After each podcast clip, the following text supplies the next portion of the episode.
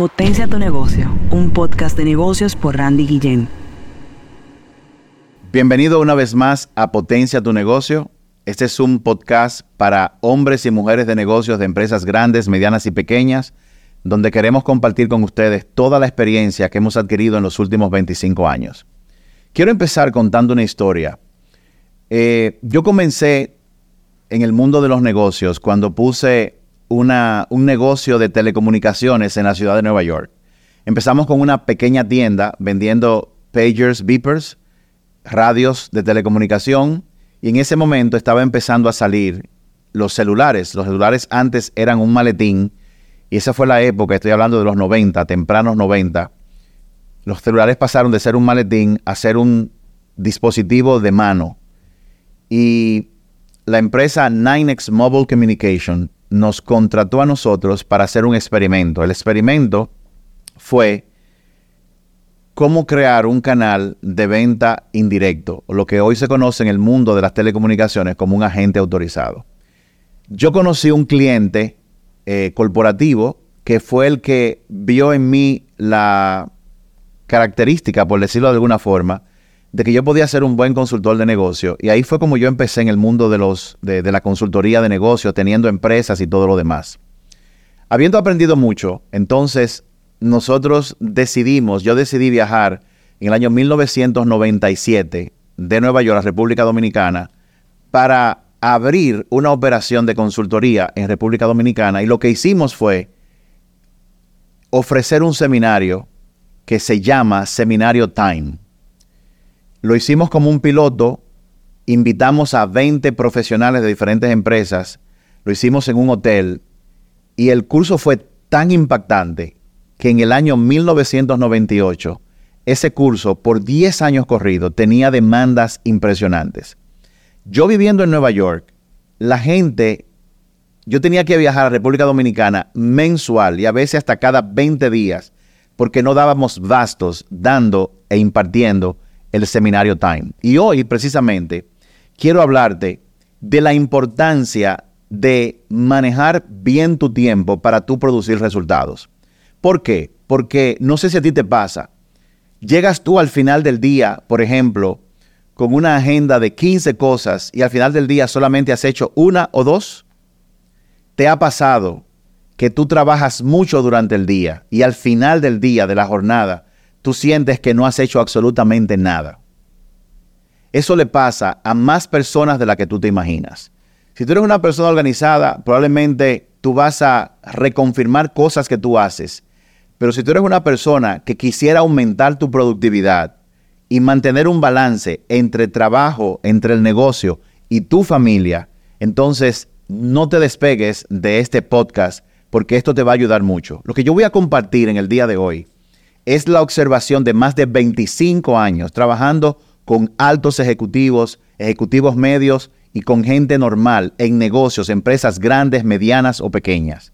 Yo te diría que esto es un resumen de lo que esas personas que son exitosas practican en su día a día para aumentar su productividad y sacar tiempo para la vida personal o la familia. Yo te voy a hablar de cinco pasos y ponle mucha atención. Número uno, antes de tú empezar tu día, revisa valores y metas. ¿Qué es eso? Revisar valores y metas, claro. Toda persona que es efectiva tiene una motivación para empezar su día. Y eso con lo que tiene que ver, en mi caso particular, es por qué yo hago lo que estoy haciendo. Yo, por ejemplo, valoro mucho mi familia. Yo valoro mucho, por ejemplo, mi relación con Dios y producto de eso, yo valoro mucho el impacto que tiene en la vida de otras personas lo que yo hago. Yo me levanto casi todos los días, porque no soy una máquina, muy entusiasmado y apasionado con lo que yo voy a hacer. Y antes de yo empezar cualquier cosa, yo me centro en todo eso. Tengo un tiempo de reflexión, en mi caso particular tengo un tiempo de oración. Eso es muy importante. Paso número dos. Haga una lista de actividades diarias específicas. Y tú dirás, bueno, eso lo leí en un libro y eso yo lo hago. Pero pon atención a este detalle. Yo dije una lista de actividades diarias específicas, porque cuando la lista de actividades no es específica, la gente pierde tiempo y pierde el día. Me explico. No es lo mismo decir, yo tengo que comprar, por decir algo, medio furgón de papeles para la oficina, a decir, yo tengo que escribir una requisición de cotización o decir, tengo que mandar un correo electrónico. El primer ejemplo que te di de comprar un furgón de papel es un mini proyecto. Y los proyectos son una cantidad de actividades específicas que llevan a un resultado. Y aquí está el problema. Cuando tú miras una agenda electrónica o de papel y lo que tú ves, tus ojos ven, tu cerebro percibe que es un proyecto y no sabe necesariamente lo que tiene que hacer de inmediato para cumplir con eso, la mente se pone a divariar y en ese momento entra una llamada, entra alguien y cuando tú vuelves a tu agenda son las 5 de la tarde. ¿Te ha pasado eso? Que tú estás, abres tu agenda, entra una persona y cuando tú vuelves a la agenda son las 7 de la noche, se te fue el día y tú no sabes en qué. Entonces, para evitar eso, la técnica que hemos descubierto es la siguiente. Tu agenda debe tener actividades específicas. ¿Qué es una actividad específica? Cosas que cuando tú las leas, inmediatamente tú sabes lo que tienes que hacer. Una llamada telefónica, mandar un correo electrónico, hablar con alguien, reunirme con alguien, pasar un reporte, etc. Todo lo que tú no sabes que vas a hacer específico es un mini proyecto. ¿Qué se hace con los mini proyectos? Que tú los desmenuzas y lo conviertes en actividades específicas. Y luego esas actividades del proyecto son las que tú pones en tu agenda. En esta pausa quiero decirte algo bien rápido y es lo siguiente.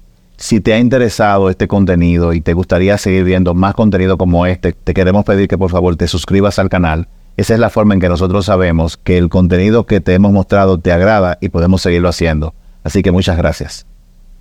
Tercero, una vez hecha la lista de actividades, tienes que ponerla en orden de prioridad. Nosotros usamos una técnica simple que tú puedes utilizar también. Yo uso mucho agenda electrónica y de papel. Me gusta mucho la agenda de papel por el hecho de que me gusta escribir. Yo primero hago mi lista y cuando hago la lista yo clasifico las actividades en A, B o C. A son actividades vitales que tienen que hacerse hoy. B son actividades importantes que deberían hacerse hoy. Y C, actividades opcionales que se hacen si el tiempo lo permite. Por ejemplo, una actividad A podría ser pagar tu tarjeta de crédito, sobre todo si tú estás en la fecha límite donde si te pasas te cobran intereses. Esa tiene que hacerse hoy. Reunirse con un cliente. Debería hacerse hoy. Pudiera ser cualquier cosa.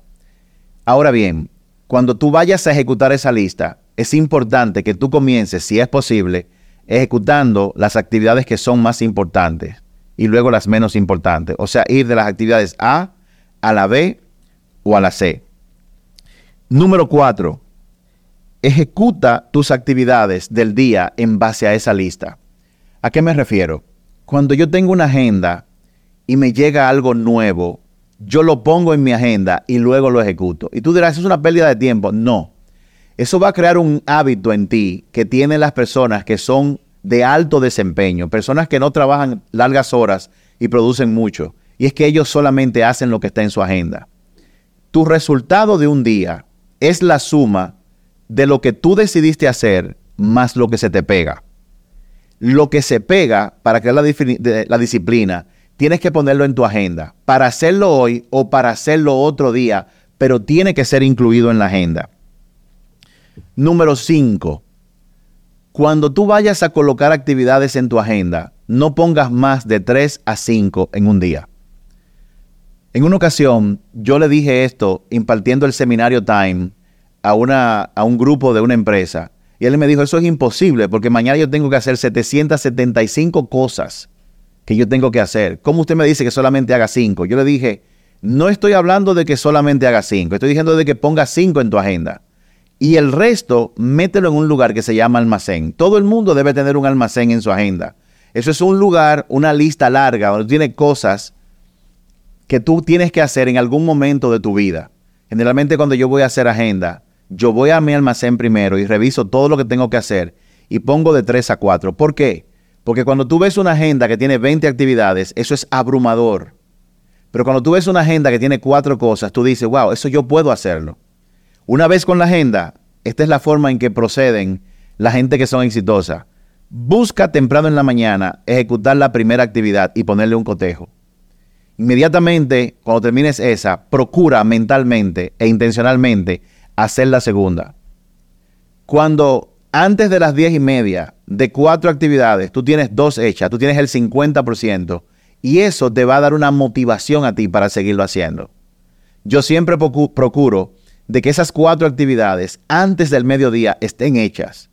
¿Qué pasa cuando yo he cumplido con los cuatro que prometí? Voy al almacén y voy trayendo otras actividades o las que se van añadiendo las voy poniendo.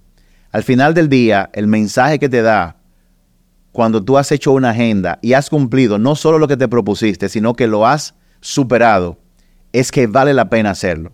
Y vas a notar en tu día a día que tú no te vas a mover solamente en afanes, estando ocupado, sino que lo que tú haces produce ciertos resultados. Nos vemos en el próximo episodio.